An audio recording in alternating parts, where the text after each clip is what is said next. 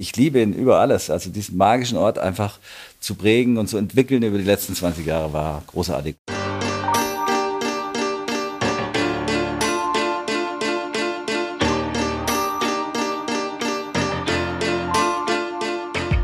Wir wollen es alle und wir müssen es auch.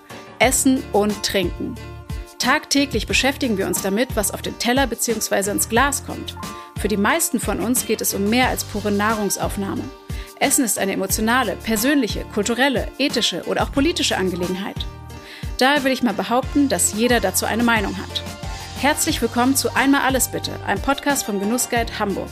Zu Gast sind bei mir Köche, Promis, Foodies, Aktivisten, Unternehmer und, und, und. Mein Name ist Jasmin Schamsi, ich bin Food- und Kulturjournalistin bei der Szene Hamburg und möchte euch gerne Menschen vorstellen, die uns alles geben. Starke Meinungen, Gefühle und Insidergeschichten.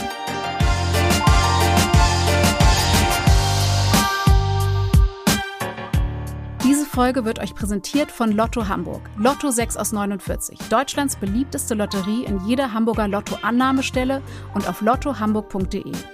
Chance 1 zu 140 Millionen. Spielteilnahme ab 18. Glücksspiel kann süchtig machen. Hilfe findet ihr unter bzga.de.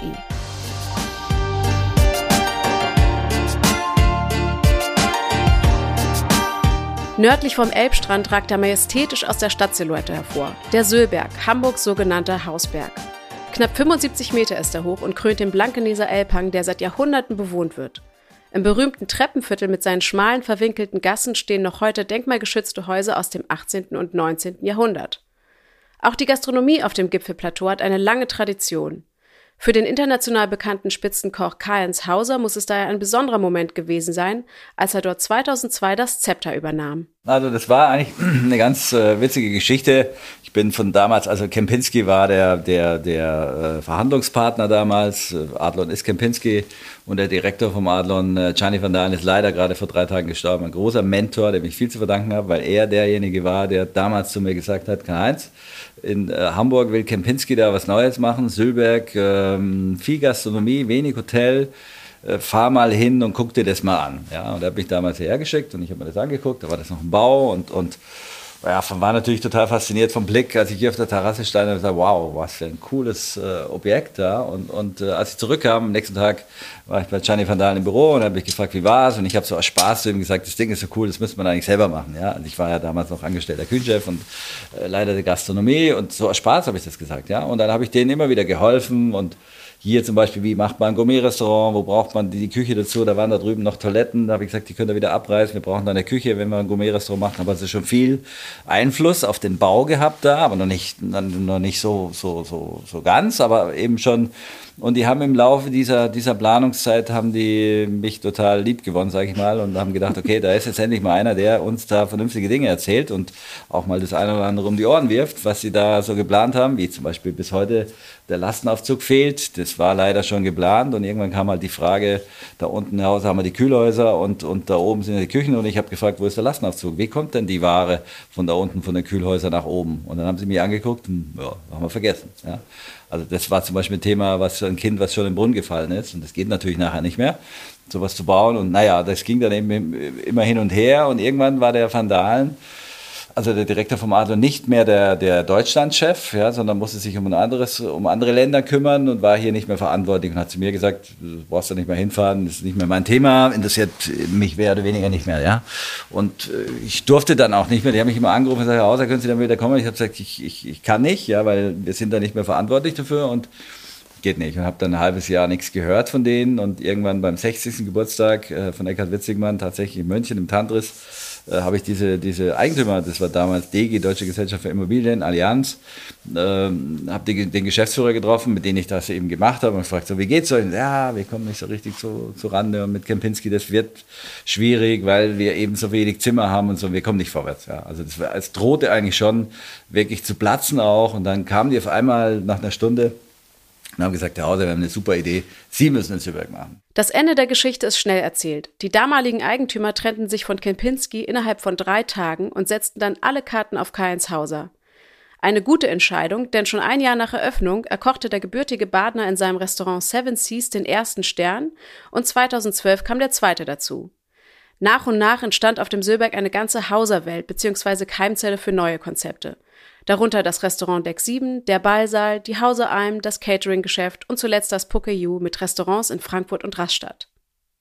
Anfang dieses Jahres gab der Spitzenkoch nun überraschend bekannt, dass er nach fast 20 Jahren Schaffenszeit auf dem Söberg den Pachtvertrag nicht verlängern würde.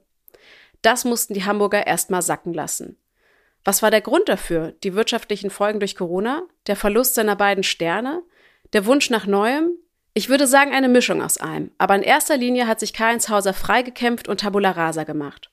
Und ich will euch auch erklären, wovon er sich gelöst hat. Aber lasst mich euch erstmal diesen wahnsinnigen Gastrotempel unweit der Elbe beschreiben. Vom Bahnhof Blankenese tuckert man entweder mit dem 488er, der sogenannten Bergziege, oder mit dem Auto hoch. Von weitem schon sieht man den berühmten Aussichtsturm aus dem Jahr 1887 mit der Flagge von Hamburg emporragen. Der Weg dorthin führt über mehrere steinerne Treppen hoch, die einen in das Innere eines denkmalgeschützten Gebäudeensembles leiten. Da es sich offiziell um einen öffentlichen Weg handelt, kann man sich jederzeit einer Rezeption die Schlüssel ausleihen, um den Blick über die Elbe zu genießen. An der Eingangstür zum Gebäude verweisen zahlreiche Auszeichnungen auf das Renommee des Hauses. Das Seven Seas, das als Ort für unser Interview dient, befindet sich direkt hinter der Rezeption und es ist viel kleiner, als ich es mir vorgestellt habe. Richtig gemütlich sogar. Die Aussicht ist natürlich der absolute Hammer. Als Karl-Heinz Hauser um die Ecke biegt, bin ich überrascht, wie leger und jugendlich er wirkt. Man kann jedenfalls nicht behaupten, dass ihm der Erfolg zu Kopf gestiegen ist. Vor mir sitzt ein Spitzenkoch, der bodenständig und realistisch ist. Also das Thema ist ja, ist ja jetzt vorbei ne, mit, dem, mit dem Sterne-Restaurant. Mhm. Das ist ja hier, wir sitzen ja hier im Seven Seas. Das ist geschlossen dieses Jahr als solches schon, weil das einfach äh, mit, der, mit der Pandemie letztes Jahr schon sich als relativ kompliziert äh, abgezeichnet hat. Da musste ja eine Mannschaft haben für so ein, für so ein Gourmet-Restaurant von hier. Wir hatten 13, 14 äh, hoch ausgebildete Leute, die hier fürs Gourmet-Restaurant gearbeitet haben. Und es ging ja letztes Jahr, ging es ja nicht durch den Lockdown schon ein bisschen, da war es zwischen im Sommer mal auf, aber wir mussten die Abstände einhalten. Das ist ja hier nicht so einfach, auch in diesem kleinen Restaurant. Und äh, muss es da die Mannschaft einfach vorhalten. Es war schon geplant, dass ich das Gourmet-Restaurant bis zum Schluss mache, aber es hat sich letztes Jahr so abgezeichnet, dass sich das nicht mehr lohnt. Und äh, dann kam auch irgendwann mal natürlich der Anruf von Michelin, wie sieht's aus, Herr Hauser, machen Sie denn dieses Jahr wieder auf? Und ich habe gesagt, nee, also wir werden das jetzt, dieses Outlet, werden wir tatsächlich geschlossen halten, weil es sich einfach nicht lohnt. Ja, das ist einfach so eine betriebswirtschaftliche Entscheidung gewesen, wo wir gesagt haben, das macht jetzt keinen Sinn mehr. Ja. Ich frage mich ja immer, wie sich so ein Sternrestaurant überhaupt finanziert. Der Gewinn kann im Vergleich zum Aufwand, der hinter den Kulissen betrieben wird, nicht so besonders hoch sein. Dazu kommt, dass die Plätze ja nur einmal am Abend vergeben werden. Ich gehe also davon aus, dass diese Art von Küche durch Mischkalkulation oder durch einen Sponsor im Hintergrund finanziert wird. Wie hat das bei Karl-Heinz Hauser funktioniert? Ja, das ist immer eine Mischkalkulation. Ja, das ist sehr aufwendig, weil du brauchst eben unglaublich viele Leute und, und der Warenaufwand ist auch hoch. Äh, so ein Menü muss auch entsprechendes Geld kosten, aber trotzdem, wenn man eine ganz wirklich klare Vollkostenrechnung macht für so ein Gourmet-Restaurant mit 28 Sitzplätzen, so wie wir es hatten, an fünf Tage die Woche, Tagen die Woche nur abends offen, äh, wenn man da eine ganz klare Vollkostenrechnung macht, dann muss man da ein bisschen was zuschieben. Das ist so konnten wir aber immer ganz gut, weil wir unsere Caterings haben und unser Volumen auch hatten. Also große Veranstaltungen im Ballsaal, Caterings, Biergarten. Die Almhütte war auch immer so ein, so ein äh, gewinnbringendes Thema über die fünf Monate im, im Winter, die ja jetzt auch noch steht, wo du natürlich Volumen drin hast und da auch dann am Ende des Tages ganz gute Gelder äh, verdient hast, sodass es in der Mischkalkulation, also wenn man alles zusammennimmt, den ganzen Sülberg, schon immer ganz gut funktioniert hat. So, in Corona-Zeiten, wenn du nur noch 50 Prozent fahren kannst, die Veranstaltungen nicht mehr so da sind, das Volumen nicht da ist, du auch nichts planen kannst. Das ist ja auch jetzt noch so, dass wir, ich habe so viele Konzerte auch noch und Anfragen jetzt für die letzte Zeit hier auf dem Sülberg, was wir alles machen könnten und was die Leute alles gerne machen würden was äh, einfach nicht planbar ist. Die Pandemie hat dem Gastgewerbe richtig zugesetzt. Die Branche lebt vom direkten Kontakt zu den Gästen, der wiederum durch gut geschultes Personal gepflegt wird. Je hochpreisiger ein Restaurant, desto wichtiger das Drumherum an Service und guter Beratung. Immer wieder hört man daher, dass die Spitzengastronomie unter den aktuellen Bedingungen am Aussterben ist. Es gibt Leute, die das, die das natürlich noch machen, ja, und gerne in solche High-End-Restaurants gehen. Aber es wird nicht, ich glaube nicht, dass die 250, 300 Sterne-Restaurants, die es in Deutschland gibt, oder mit, mit zwei und drei Sterne, sogar, glaube ich, fast 400, dass die alle äh, tatsächlich überleben können, wenn sie nicht irgendwo was haben, wo sie das covern können. Also wo sie irgendwo den Umsatz dann äh, durch andere Möglichkeiten, also sich was einfallen lassen was ich ja wirklich schön fand und spannend fand, war auch so, über die Zeit haben wir ja auch gemacht, so Boxen, ja, wo man dann liefert, so Lieferservice und so, dass man den, den, Gästen vielleicht die Dinge nach Hause bringen kann und, und dieses, dieses Boxenthema, das war mit Sicherheit eine Sache. Also man muss sich auf jeden Fall. Aber das war ja nur so eine Überbrückung, ne? Genau. Also damit so kann man ja nicht langfristig. Kann man nicht sagen, äh, ja, ein paar machen das auch langfristig und setzen ja. da drauf. Äh, das geht, geht schon, aber es ist natürlich nicht, kein Geschäft der Zukunft, würde ich mal sagen. Kurzer Hinweis, laut Guide Michelin gibt es aktuell 310 Sterneadressen in Deutschland. Die meisten davon sind Ein-Sterner und nur 10 können sich mit drei Sternen schmücken. Eines davon befindet sich in Hamburg, das The Table in der Hafen City.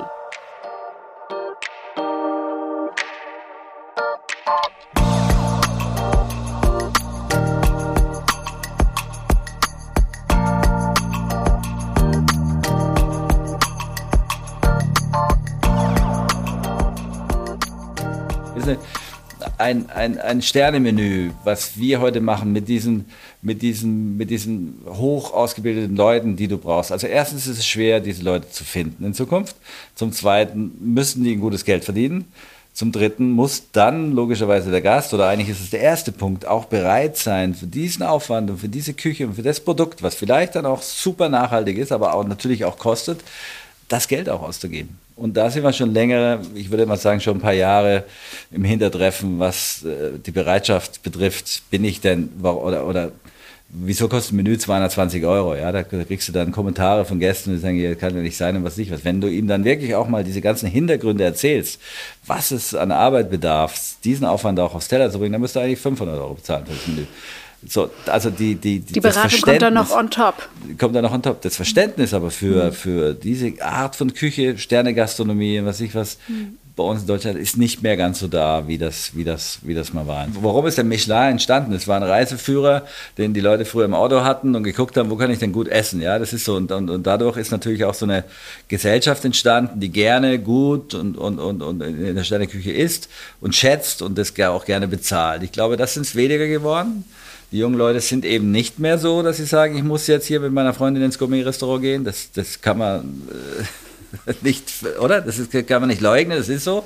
Dass die, jetzt die Gastronomie ist einfach auch diverser geworden. Genau, also ich glaube, daran liegt das geworden. einfach. Ne? Die gehen eben genauso in ein Poke-Restaurant, essen ihre Pokeball, finden das genauso toll. Ja? Also das ist einfach genau diverser geworden. Es, ist, äh, es gibt auch sehr viele sehr gute Casual Fine Dining Restaurants. Ähm, die ja dann auch zum Beispiel den Fokus haben, ähm, mit lokalen Produkten zu arbeiten. Und ich glaube, das trifft dann wahrscheinlich eher so den Nerv der einer jüngeren Generation, die bereit ist, Geld auszugeben, genau. aber dann tatsächlich mit so einem, mit so einem Anspruch. Absolut, mit so einem Anspruch. Und, und das ist, äh, und dann sind wir jetzt nochmal wirklich beim Preisthema auch, das muss einfach bezahlbar sein. Herr Hauser, finden Sie, dass der Guide Michelin überhaupt noch zeitgemäß ist? Also wir hatten uns ja, glaube ich, schon im Vorfeld einmal darüber unterhalten, aber gerade so dieses ganze Bewertungssystem. Also, das ist eine schwierige Frage. Wir haben ja in Deutschland nicht nur Guide Michelin, sondern auch noch fünf, sechs, sieben, acht andere, die irgendwie einen Führer rausbringen und, und jeder macht es so ein bisschen anders. Ich finde, dass Michelin wenn überhaupt, äh, das dann am ehesten verdient hat, zu sagen, okay, die sind für mich ganz weit vorne, weil sie das wirklich, dieses, dieses Testthema, wie sie vorgehen, äh, das schon wirklich sehr seriös und gut machen. Du weißt ja nie, wenn er da ist, dann sprechen die dich auch nicht an, du, die, die outen sich ja nicht vorher, aber sie kommen eben, also sie kommen erstens jedes Jahr und manchmal vielleicht auch zweimal im Jahr, wenn du so ein Kandidat bist, der vielleicht für den zweiten Stern oder für den dritten Stern, vielleicht auch das dritte Mal, es kommt dann noch einer irgendwo aus, aus äh, weltweit nochmal als ein Quertester, der dann nochmal bestätigt, ob das dann auch wirklich so gut ist. Das machen die schon sehr präzise und sehr genau. Ähm, nicht immer politisch hängt auch immer mit dem Boss zusammen. Also der jetzige Michelin-Chef, der oberste, ist halt auch so ein Vogel, der dann jetzt zum Beispiel Mark Heberlin den dritten Stern abgenommen hat, der 50 Jahre den Stern, wo ich sage, hm, weiß ich jetzt nicht, ob ich das gut finde. Also, aber im Großen und Ganzen fand ich Michelin schon immer sehr gut, weil die das einfach sauber machen auch, ja. Wenngleich es immer eine Momentaufnahme ist. Ich meine, am Ende des Tages müssen Sie sich vorstellen, dass da vielleicht einmal im Jahr, wenn es hochkommt, zweimal im Jahr einer kommt und ein Abend mal dieses Menü isst. Ja? Und das war's. Da darf der Koch nicht verliebt sein. An dem Abend darf er nicht verliebt sein. Und inwiefern ist denn bei Ihnen so der Druck nochmal gewachsen, als Sie den zweiten Stern bekommen haben? Das war ja 2012. Wir haben es ja gerade von der Momentaufnahme gehabt. Da waren wahrscheinlich ein, zwei, dreimal jemand da, der das mega fand und es eben zwei Sterne wert fand, dann ist es für, für dich selbst dann das Ziel auch, das wollten wir auch, ich wollte aber nie den dritten Stern, weil ich das einfach nicht, nicht abdecken kann mit dem ganzen Spektrum, was ich drumherum hatte, ja, dass ich da jeden Abend im, im Gourmet-Restaurant stehe, weil ich bin halt nun mal auch unterwegs mal bei Caterings und da ist eben auch mal ein Gast vielleicht im, im Ballsaal, der 150 Euro fürs Menü ausgegeben hat und äußersten Wert darauf legt, dass es perfekt ist, dass ich auch da sein. Ach, das wäre die Voraussetzung, dass man bei einem ähm, Drei-Sterne-Restaurant also da kannst du persönlich nicht, da, als da ja. kannst du das nicht leisten, da ja. äh, was anderes zu machen hm. und uh, mal auf Caterings ja. zu sein oder sonst irgendwas, das geht nicht. Äh, wenngleich das geht, aber ja, das ist, das ist so, du musst dann, wenn du den zweiten Stern dann hast, auch eben auch dafür sorgen, dass kontinuierlich das ganze Jahr diese Leistung auf dem Teller ist, der Service das auch rüberbringt, du eine Weinkarte hast, die 1000 Positionen, muss nicht sein, also es hat nichts zu tun. Michelin selber, die haben sich ja auch, das ist ja auch so, so ein bisschen, die ändern sich ja auch mal. Ich habe mal mit einem gesprochen, einem Tester, danach, dann haben wir so ein bisschen über Interieur, Einrichtungen, was ich gesagt das ist ihm alles egal. Interessiert, ihn interessiert nur, und das, da hat er für Michelin gesprochen, was auf dem Teller ist.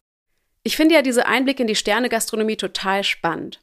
Vielleicht auch gerade, weil sie so geheimnisumwoben ist. Der viele Wirbel, der jedes Jahr um die neue Ausgabe des Restaurantführers Guide Michelin gemacht wird, setzt die Spitzenköche ganz schön unter Druck. Gleichzeitig kann ich mir aber auch andersrum vorstellen, dass die Bewertung von Restaurants zu Corona-Zeiten keine leichte Aufgabe war und immer noch ist. Da spreche ich auch aus eigener Erfahrung, beziehungsweise für meine Kolleginnen und Kollegen vom Gastroguide Hamburg. Wie soll man ein Restaurant bewerten, das geschlossen ist? Irgendwann kam natürlich auch der Anruf von, von Ralf Finkenflügel, äh, Chefredakteur oder Chef von, von Michelin, und ich, der mich gefragt hat, Herr Hauser, wie sieht es aus nächstes Jahr? Machen Sie auf. Ja, und, und, und können, wir da, können wir da was machen? Und sage ich, Herr Finkenflügel, ich kann es ja nicht sagen. Im Moment sehe ich es nicht. Ja, da kam auch die Frage, äh, haben Sie denn noch die Mannschaft? Worauf ich ihm gesagt habe, nicht alle. Also ich kann die jetzt auch nicht alle ewig vorhalten. Es war ja mitten im Lockdown, dieses siebenmonatige. Und, und ich habe gesagt, das weiß ich nicht genau. Äh, aber ich würde mal sagen und tendieren dazu, dass wir nicht mehr aufmachen. Und das war dann auch für ihn der klare äh, äh Punkt, dass die zwei Sterne zunächst weg sind. Was sie nicht gemacht haben, ist, sie haben nicht dazu geschrieben, geschlossen. Früher haben sie es immer gemacht, da haben sie gesagt, okay, die zwei Sterne weg, weil das Restaurant geschlossen mhm. ist. Das haben sie nicht gemacht dieses Jahr, wegen dieser Corona-Geschichte, bei allen aber nicht, auch nicht bei Thomas Martin zum Beispiel. Und somit hat sich das dann für den einen oder anderen angehört, wie wenn wir jetzt die zwei Sterne Abwertung da hatten, oder das ist aber völliger Unsinn, weil wenn das Restaurant nicht da ist, kannst du auch keine zwei Sterne haben.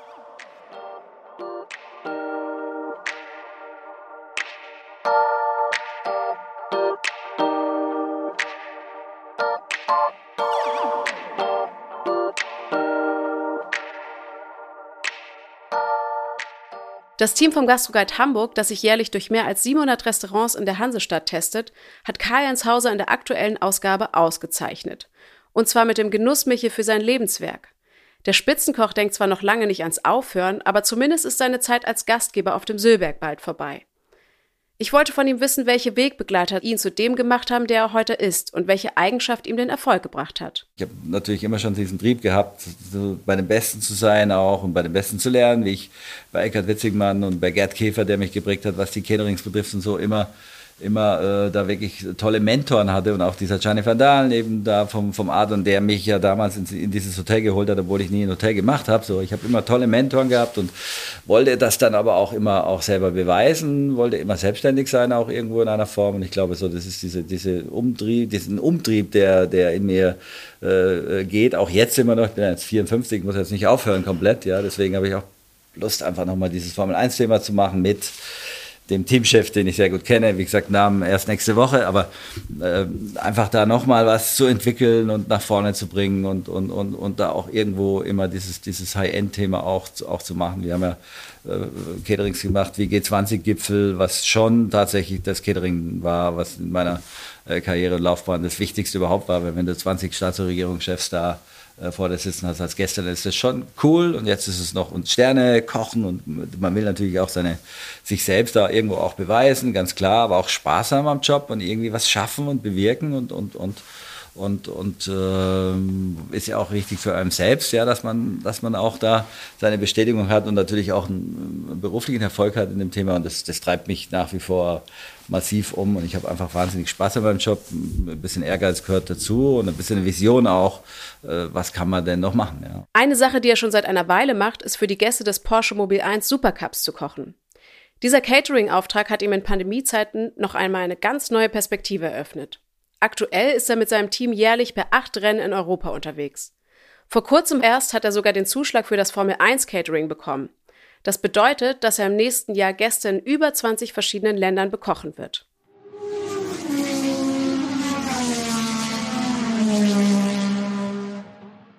Werden die so strategisch ausgesucht, wie es Yogi Löw tut, die, Mitab die 18 Mitarbeiter für die Rennen? so ungefähr, ja. Klar. Ja? Es bedarf es schon einer gewissen äh, Spezifikation. Die Leute, die wir da brauchen, ja, das sind ausgewählte Köche natürlich. Ja, ich habe auch immer zwei, drei Aushilfen. Das ist so ein Stammteam, die sitzen gerade da draußen. Mhm. Zwei so bayerische Jungs, ja, die, ich sage jetzt mal meine Sonderwaffen, ja oder Wunderwaffen, die wir da schlussendlich immer einsetzen. Und äh, das Team ist ausgesucht. Ja, wir müssen natürlich jetzt, wir haben ja hier auch viel zu tun. Ja, Terrasse ist ja offen und Balltal ist voll in Action. Also wir legen ja die Restaurants immer von drinnen nach draußen. Manchmal ist ja hier auch das Seven Seas voll.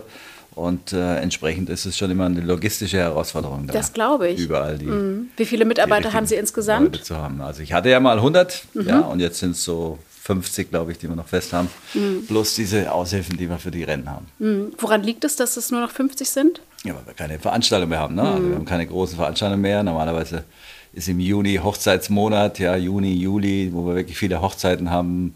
Empfänge, Sommerempfänge mit 600, 700, 800 Personen, die Hochzeiten mit 150, 200, Konzerte, die dazwischen sind, der Biergarten rappelvoll. Jetzt ist es ja immer noch so, dass man drin diese Testsituation braucht, ja, tatsächlich immer noch in Hamburg, ja, das schreckt den einen oder anderen dann auch ein bisschen ab, ja, dann, mhm. dann reservieren sie zum Beispiel, ich habe abends dann oftmals auch 120, 130 in der Hoffnung, dass alle dann auf der Terrasse sind und wenn es dann nach drinnen geht, also wenn es regnet, sowas wir jetzt die Woche wirklich auch hatten, dann hast du hier und da auch mal noch Absagen dazwischen, also wir fahren auf, sag jetzt mal 50 Prozent mhm. im Gegensatz zu früher. Das heißt, ähm, was Ihnen jetzt wirklich irgendwie entgegenkommt, sind wahrscheinlich diese Rennen, die ja. ähm, vielleicht einmal nochmal für die Hörer, was genau passiert da? Wie kann man sich so einen Tag bei den Rennen vorstellen? Wie lange machen Sie das schon? Hm, also das ist für Porsche. Wir machen Porsche Mobile Supercup. Das hängt immer an der Formel 1 dran. Das sind die, ist ein extra Cup, der, der vor, der vor dem Formel 1 Rennen äh, ausgetragen wird. Das heißt auch immer dazwischen dann am Freitag und am Samstag haben die Training. Die haben am Samstag dann äh, äh, Qualifying und am Sonntag ist dann das Rennen. Das passiert aber dann um 12 Uhr. Also Formel 1 geht ja los um 15 Uhr. Wir sind um 12 Uhr dran. Das ist ein eigenes Motorhome mit 250 Gästen Kapazität, also schon sehr groß. Und das sind Fahrer, die sich ein eigenes Auto kaufen, also selber so ein Cup-Car kaufen und dann eben diese Rennen fahren. Das sind nur acht Rennen, also nicht wie Formel 1 22 Rennen, sondern acht Rennen, die dann äh, eben immer an europäischen Strecken sind, aber eben schon sehr viel. Wir haben also wirklich ein sehr großes Motorhome und ja, da werden die Gäste äh, betreut, die Fahrer, die, die, die Eigentümer des jeweiligen Autos und natürlich auch ein paar Leute von Porsche, die da, die da bewertet werden müssen. Und da ist schon richtig Action drauf. Ne? Also es ist eigentlich so, dass unsere LKWs losfahren, je nachdem, wo wir sind. Äh, hier am Montag, manchmal schon am Sonntag. Jetzt Budapest ist eine sehr weite Strecke gewesen, da fahren die am Sonntag schon los, dann sind die am Dienstag da, da müssen die alle getestet werden. Wir sind auch in so einer Formel 1 Testbubble drin, haben also so eine spezielle App, äh, wo die dann wirklich auch an der Strecke immer getestet werden, alle zwei, drei Tage. Sind also wirklich äh, strenge Sicherheitsvorkehrungen und Gesundheitsvorkehrungen. Und ähm, dann geht es ja los. Am Donnerstag hast du die ersten Nebenessen und dann Freitag, Samstag, Sonntag ist es Frühstück, Mittag, Abendessen immer für 250 Personen, aber geteilt in zwei Gruppen, also es sind immer 125, 125, die dann reingehen, jeweils eine Stunde immer. Also da ist schon richtig Druck drauf. Manchmal sind wir direkt in der Rennstrecke drin. Jetzt in Budapest waren wir, da war es fast ein bisschen zu laut. Da waren wir, glaube ich, so Luftlinie 10, 10 Meter von der, von der Strecke weg. Ja, und wenn du dann wow. zwei Wochen, äh, zwei Tage lang, drei Tage lang dann wirklich auch sämtliche Autos hörst, die Formel 1 Autos sind ja die leisesten dann von allen. Dann träumt man davon auch noch nachts, ne? Aber auch die Porsche-Dinger, die sind schon relativ laut und so, da bist du schon wirklich tiefst in der Strecke drin und, und äh, das strengt dann auch mal hier und da ein bisschen an, aber manchmal, also es hat wirklich von Strecke zu Strecke ist es anders. In Monaco sind wir im Heliport, da sind wir ein bisschen weiter weg von der Strecke und so, das ist immer ein bisschen anders. Jetzt Spa, sind wir mitten im Wald, ja. In meinen Ohren klingt das nach harter körperlicher Arbeit. Der Lärm, die langen Arbeitstage, die vielen Orts- und Klimawechsel. Dafür muss man echt gemacht sein und viel Ausdauer haben. Nachdem ich Karl-Heinz Hauser jetzt ein bisschen kennenlernen durfte, würde ich sagen, diese neue Challenge passt zu ihm und seinem Bedürfnis, vorwärts zu kommen. Stillstand ist jedenfalls nicht so sein Ding. Er ist niemand, der sich auf seinen Lorbeeren ausruht. Auch in unserem Gespräch ist er irgendwie immer in Bewegung, körperlich wie geistig. Jetzt äh, bin ich gerade die Woche dabei, diese ganzen Menüs zu schreiben. Was kochen wir da? Wir wägen dann ab, welche Produkte nehmen wir mit von hier. Wir haben also zwei Kühlzüge, die dann auch mit runterfahren, die großen LKWs, die unten im Hof stehen. Äh, da geht ein Teil kommt von hier mit, ein Teil kaufe ich dort immer jeweils in den Ländern vor Ort. Ich habe da eine Kooperation mit Betro. Das heißt, ich gehe in jedes Land dann auch nochmal zusätzlich einkaufen, so Getränke und diese ganzen Geschichten. Das machen wir also nicht, dass wir da die Wasserflaschen durch, durch halb Europa fahren, sondern kaufen diese Dinge dann äh, in den Märkten jeweils vor Ort, werden dann angeliefert vom Metro, also meistens die ganzen Getränke, Frischware. Ich gehe da meistens noch zwei, dreimal in so einen Metromarkt rein, kaufen wir die frischen Sachen, gucken wir, was gibt es denn im jeweiligen Land. Ja, also wir achten da schon sehr darauf, dass wir da sehr spezifisch in jedem Land auch eine entsprechende Küche machen. Ja, jetzt zum Beispiel Ungarn hochinteressant, da gibt es ja wirklich schöne Produkte. Und was war so das Highlight auf dem Menü jetzt in Budapest, so als Beispiel, damit man sich das vorstellen kann? Ja, also in Budapest, da kannst du viel mit so ungarischen Salamis arbeiten, so ein Segediner Gulasch ist so absolut typisch, oder mal so eine gefüllte Paprika, die arbeiten ja viel so mit Paprikageschichten, ja, und, und und da gibt es schon viele, viele äh, schöne Sachen, die, die, die man da machen kann. Und ich gucke mir dann auch eben auch immer vor Ort auf den Märkten an, wie ist gerade so die Frischware, was gibt es da speziell, ja. Und da gibt's, arbeitet man viel mit Paprika, mit Zwiebel, Kraut ist da so ein Thema ein bisschen. Die sind ja so in diesem, in diesem Krautthema relativ gut. Und geräucherte Fische aus dem Plattensee, solche Sachen.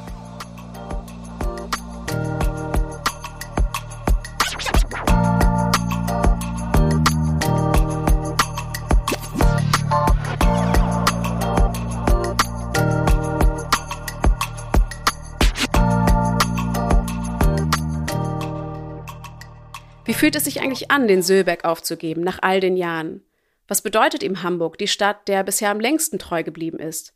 Fühlt er sich hier verwurzelt? In Hamburg äh, liebe ich über alles. Wir bleiben auch da, auch wenn wir diese, diese, diese Formel 1 Caterings machen. Äh, da gibt es vielleicht eine Produktion in Bayern, aber wir werden auf jeden Fall hier wohnen bleiben, weil wir Hamburg lieben. Meine Kinder sind ja groß geworden. Diese 20 Jahre waren natürlich äh, total prägend, sind auch die wichtigsten 20 Jahre. Ich habe da mit 35 angefangen und heute äh, nach 20 Jahren wir sind hier daheim und sind aufgewachsen und fühlen uns wohl und haben die Hamburger lieb gewonnen und auch die Elbe und Wasser und ich bin auch viel mit der MS Europa unterwegs, so überhaupt auch dieses Schiff, äh, die Schiffe, die hier vorbeifahren und, und, und einfach diesen Bezug zu, zu Hamburg und zum Wasser und auch zu der Stadt, die faszinierend schön ist. Okay, wenn Karl Hauser zwar die Gastronomie, nicht aber seinen Wohnsitz auf dem Söhlberg aus den Händen gibt, wird ihm bestimmt daran gelegen sein, einen netten Nachfolger und Nachbarn im nächsten Jahr willkommen zu heißen. Die Sache mit dem Nachfolger gestaltet sich allerdings schwieriger, als man vermuten würde. Das ist natürlich ein wahnsinnig äh, komplexes Gebäude, was auch äh, wirklich so zum, zum äh, Betreiben und Erhalten auch, dass wirklich auch alles immer ein Schuss ist, nicht, nicht, äh, nicht ganz so einfach. Und auch, wie gesagt, äh, kostenintensiv. Es ist auch denkmalgeschützt. Äh, das ist denkmalgeschützt, genau. Das komplette Gebäude oder nur Teile des komplette Gebäudes? Gebäude. Also ja. dieses, dieses Gebäude, der Ballsaal und der Turm. Mhm. Und auch die Remise, das Hotel tatsächlich auch. Mhm. Und, und ja, der Eigentümer, der jetzige, der will ja verkaufen, das mhm. ist klar. Deswegen, wenn Sie mich jetzt fragen, was passiert denn nächstes Jahr, dann. Das wollte ich nämlich gerade fragen. Kommt, kommt gibt es schon Nachfolger? nee, es gibt keinen oh. Nachfolger und es gibt eben auch keine, keine momentane Perspektive, was passiert, was ich ein bisschen unglücklich finde. Und weil wer will jetzt so ein Gastronomieobjekt kaufen, was sich so ein Klotz und, am Bein, wie Sie es ja so schön ausgedrückt haben, anhängen, ne? Mehr oder weniger mhm. so ein mhm. Klotz anhängen der wunderschön ist, aber eben auch seine spezifisch, spezifischen Eigenschaften hat, nämlich dass es denkbar geschützt ist. Das heißt, wenn du es kaufst, du kannst jetzt nicht hier irgendwie Wohnung bauen, das abreißen. Das geht nicht dadurch. Und darüber hinaus gibt es eine städtebauliche Vereinbarung mit der Stadt Hamburg, dass der Eigentümer Gastronomie betreiben muss. Aha, ja, also okay. Das ist nochmal was Zusätzliches. Das heißt, der das ah, kauft, das muss, eine spezielle Regelung, muss ne? dann auch mhm. wieder was machen. So, das Gebäude mhm. ist jetzt äh, seit dem Umbau 20 Jahre alt. Du musst auch, also es gibt natürlich da einen Kaufpreis, dann gibt es sicherlich einen Betrag XY, den du da wieder reinstecken musst, damit wieder alles top ist. Und dann musst du einen Betreiber suchen und auch finden, der das kann. Tja, Karls Hauser hat da natürlich einiges vorgelegt und es ist mit Sicherheit nicht leicht, in seine Fußstapfen zu treten. Er selbst ist jedenfalls froh, die Verantwortung für den Söhlberg abgeben zu können und den Kopf frei zu machen für Neues. Gleichzeitig ist der Abschied vom Söhlberg auch ein Abschied vom Gastgeber sein.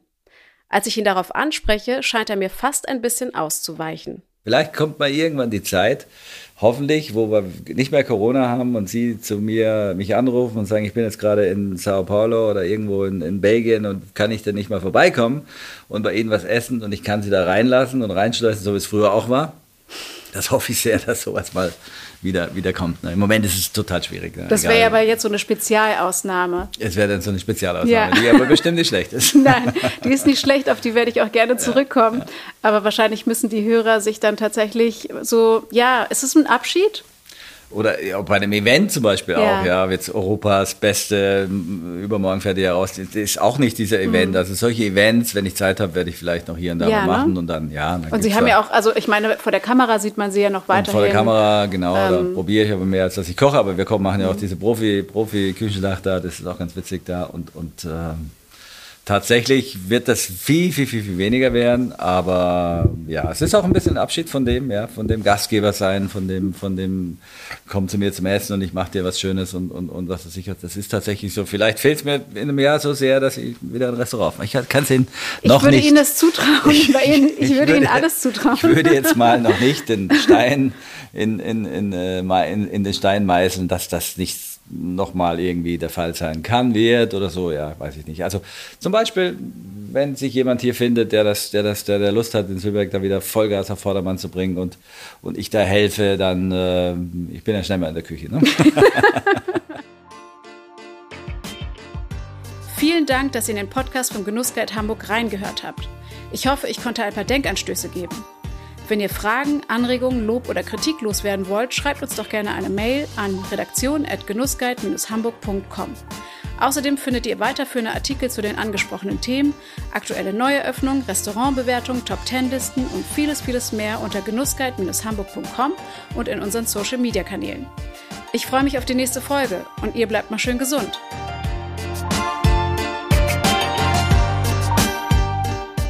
Sitzt in deiner Almhütte guckst zum Fenster raus, es schneit draußen, die Queen Mary steht vor der Tür. Das ist auch immer so ein Beispiel gewesen, wenn die Österreicher früher gefragt haben, wie läuft denn deine Hütte? Und so sage, ja, ganz cool. Und bei uns kann es sein, dass du auch mal, im Gegensatz zu Österreich, die Queen Mary vor der Tür siehst.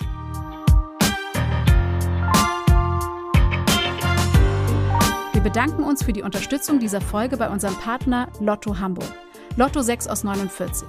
Deutschlands beliebteste Lotterie in jeder Hamburger Lotto-Annahmestelle und auf lottohamburg.de. Chance 1 zu 140 Millionen. Spielteilnahme ab 18. Glücksspiel kann süchtig machen. Hilfe findet ihr unter bzga.de.